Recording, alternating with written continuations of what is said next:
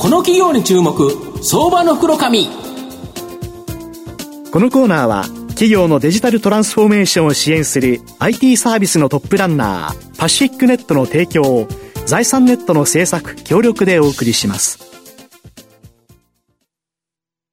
ここからは相場の福の神、財産ネット企業調査部長、藤本信之さんと一緒にお送りします。藤本さん、こんにちは。毎度、相場の福の神こと藤本でございます。まあ、今後日本企業が大きく成長するためには、当然ですね、その企業は生産性をアップしていくという形でですね、はい、やっぱそれを支えるのは人という形で、やはり社員、従業員がですね、より成長していくと、やはり企業も成長するという形なんですけど、はい、その成長を助けてくれる企業、今日ご紹介したいなというふうに思います。今日ご紹介させていただきますのが、証券コード7043、東証グロース上場、ある代表取締役社長の落合文志蔵さんにお越しいただいています。落合社長、よろしくお願いします。よろしくお願いします。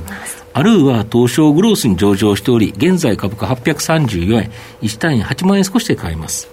東京都千代田区の地下鉄九段下駅すぐ近くに本社があります、創業以来、人と組織の成長を目指す育成のプロフェッショナル企業、これで、え2030年にはですね、アジアナンバーワンの人材育成企業を目指している企業になります。まあ、御社は今ご紹介したように、人とこの組織の成長を目指す育成のプロフェッショナル企業ということなんですけど、うん、具体的にはですね、どうやってこの人材育成サービ育成するサービス、提供されてるんですか？はい、あの当社のお客様はですね大企業が中心になってまして、まあ、従業員1000人以上の、はい、えー、会社さんが、うん、あのほとんどなんですけれども、はい、その会社さんがですね社内で、まあ、教育をやるわけですね、例えば新人教育ですとか、ね、管理職教育ですとか、まあ、そういった教育を受け負わさせていただいて、われわれがプログラムあるいは講師をですね派遣させていただいて検証すると。いうようなことをやっております、なるほど、で御社はどちらかというと、あれですか、新入社員教育とかに強みがあるんですか？そうですね、新入社員教育が当社の強みの一つでして、うん、まあ、当社は日本のな大企業の中でもナンバーワンだというふうに自負自負しております、なるほど。ということは、あれですよ、売上高に季節性があるっていう感じですか？そうですね新入社員が入ってくるのって4月ですもんね。はい、4月、5月、6月の当社でいくと、第2クォーターですね、うん、はいまあ、そこの売上は多くなりますね。なるほど、ここは忙しくなっちゃう忙しくなります。はい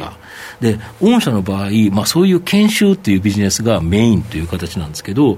直近ですね、事業譲渡で獲得した社内教育に必要な機能を一つに集約したクラウド型の e ラーニングシステム、まあ、LMS というみたいなんですけど、このエチュードというものをあの買収というか、きあの、はい、譲渡して譲渡したという形なんですけど、この概要をちょっと教えていただいていいですか？そうですね、このエチュードはですね、いわゆるラーニングマネジメントシステムなので、うんうん、いわゆる e ラーニングなどを載せることができるシステムなんですね。はいはい、なるほど、そのプラットフォームということですね。プラットフォームということですね。はいはいはい、で企業様でいくと、企業の中で教育の体系なんか作りますよね。で、それ e ラーニングなんか作ったり、場合によっては社長の講演の,、あの動画なんか載せたりしたりとかなると思うんです。それを載せて、誰がいつ受講したのか管理できるようなもの、そういったイメージを持っていただけるといいかなと思います、ね、なるほど。いろんな動画を作るんだけど、はい、適当に見とけよって言って、リンク集を置いてても、見たかどうかわからないし、えー、誰がどこまでどう見たかわからないと。だけど、このマネジメントシステムに入れてると、誰がいつ、ちゃんと見たかどうかを判断できるっていうか、データが残るということですか？データが残るということですね。だ社長の話を、お前、見てないんじゃないかっていうのを言ったら、はい、あ3人見てませんよっていう人が分かると、はい、はい、おっしゃる通りです、ね、これ、便利ですよね。そうですね、まあ、例えばコンプライアンス研修なんかで全員が受けてるのを確認しなきゃいけないです、ね、これ、絶対受けなきゃまずいですよね、はい、そういう時に絶対必要になる機能なんですね、うん、なるほど。ということは、これって金融機関とか、特に資格とかがある会社とか、最近 IT 関連でもやっぱり資格って重要だと思うんですけど、こういうところは結構使えるって感じですか？そうですね、金融機関 IT さんのように、まあ資格なんかがあるところなんかそうですし、いわゆるこあの公な資格じゃなくても、社内で例えば営業難級みたいなやつを社内で運用してる会社さんあるんですね、そういったものなんかもこれに載せて運用すれば、誰がどういう技術、技能を持っているかも分かるようになるということですね、で実はこのエチュードというビジネスは、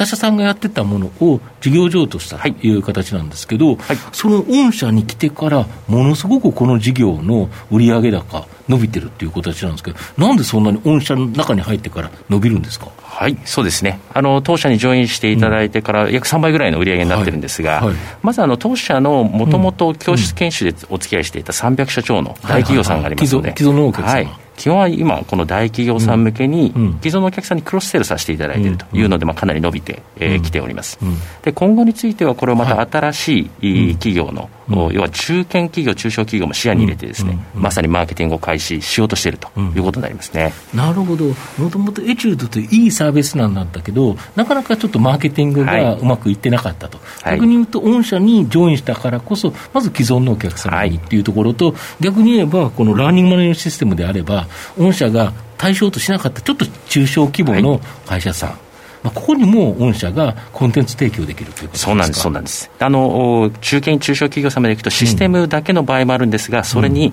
当社の大企業で培った、うん、コンテンツを、うん、その載せて、e ラーニングに載せてですね、e ラーニングのコンテンツとシステム合わせて提供することで、中堅企業さん、中小企業さんにも使いやすくなっていると。いうことですね。いわゆる大企業向けには実際に、まあ、お金がありますから、はい、そういうところは実際に教育、まあ、実地に行って教育、教室研修したりすると。だけど、中小企業はなかなかそういうお金もないよねという人だったら、それを、まあ、動画撮って、はい、e ラーニングでやっていくと。はい、やっていく。これ、すごく御社にとっては相乗効果があるということですそうですね、大企業向けには当社、カスタマイズしてやりますので、一社一社かなり作り込んでやるんですね、そうですよ、ね、でそれは大企業からお金いただくんですけれども、そのノウハウをもとに中堅企業向けにパッケージをして、使いやすく、あの安いお値段で提供すると、そんな感じになってますね。でえーと、今後、企業はです、ね、当然生産性アップ至上命題になっててですね、まあ、人材が重要となってくるんですけど、民間の調査機関によると、日本企業の社員教育費は1人当たり年間数万円と、で欧米企業、例えば GAFAM のようなところっていうのは、もっと桁が違うということなんですけど、はい、なんでこれ、日本ってこんな少ないんですかね？そうですね、これ、いろいろな背景があると思いますけれども、まあ、一つはその雇用環境というので、あの雇用がある程度守られているというのもあると思いますし、あとはいわゆるそのジョブ型というのは、最近言われてますけど、どっちかというと、ジョブ型っていうのは、最近の流れで、あまりこうこれまでなかった流れなんですね、なので、何が求められているかも分かりにくい、そういった面もあると思いますね。なるほど。でこれ、今後、まあ、増やさなきゃいけないという国策なんですけど、政府は企業の人的資本に関する情報開示の指針、これを公表して、従業員の多様性や教育について、まあ、企業による開示が義務付けられると。はいまあ、特に上場企業は、社員1人当たりの社員教育費の開示と、まあ、これが想定されるとなると、やっぱりこれってやっぱ御社に追い風ですか？非常に追い風ですね、あの最近ですね、内閣官房、あるいは経済産業省、はいうん、えー、そういった政府の、まあ、中央の中央からですね、はい、こういう人的資本の開示ですとか、うん、あと経済産業省は人材未来ビジョンということで、はい、まあ、要はもっと投資をして、えー、企業は行くべきだと、個人ももっと学んでいく必要があると、そういったことをかなり打ち出してるんですね。その中で、えー、この一人当たりの社員教育費みたいなものを開示するという流れになると、今度はこの大企業は必ずやっぱ投資を減らせなくなってきますそうですよね、はい、ある会社と比べて、この会社は年間20万円教育に投しているのに、お前の会社は10万円かというと、やっぱり社員としては20万円の方を選びたがるっていう感じですよね。はい、というのもそうですし、投資家の方もやっぱりそういったものを見るようになってくるという話になると思いますね。うんうんそうするとやっぱりこれを全体的に社員教育関連の業界が伸びる。とすると、アルーさんも影響が出る、はい、ということですね。実はもう一個あってですね、はい、今のは実はその会場の中で横比較可能な指標の話なんですけれども、一、人当たり教育費って横比較しやすいですよね、そうですよね。これも開示の一個なんですが、実はこのもう一個ですね、はい、自社独自の指標を作って、うん、それも開示してきなさいという指針があるんですね、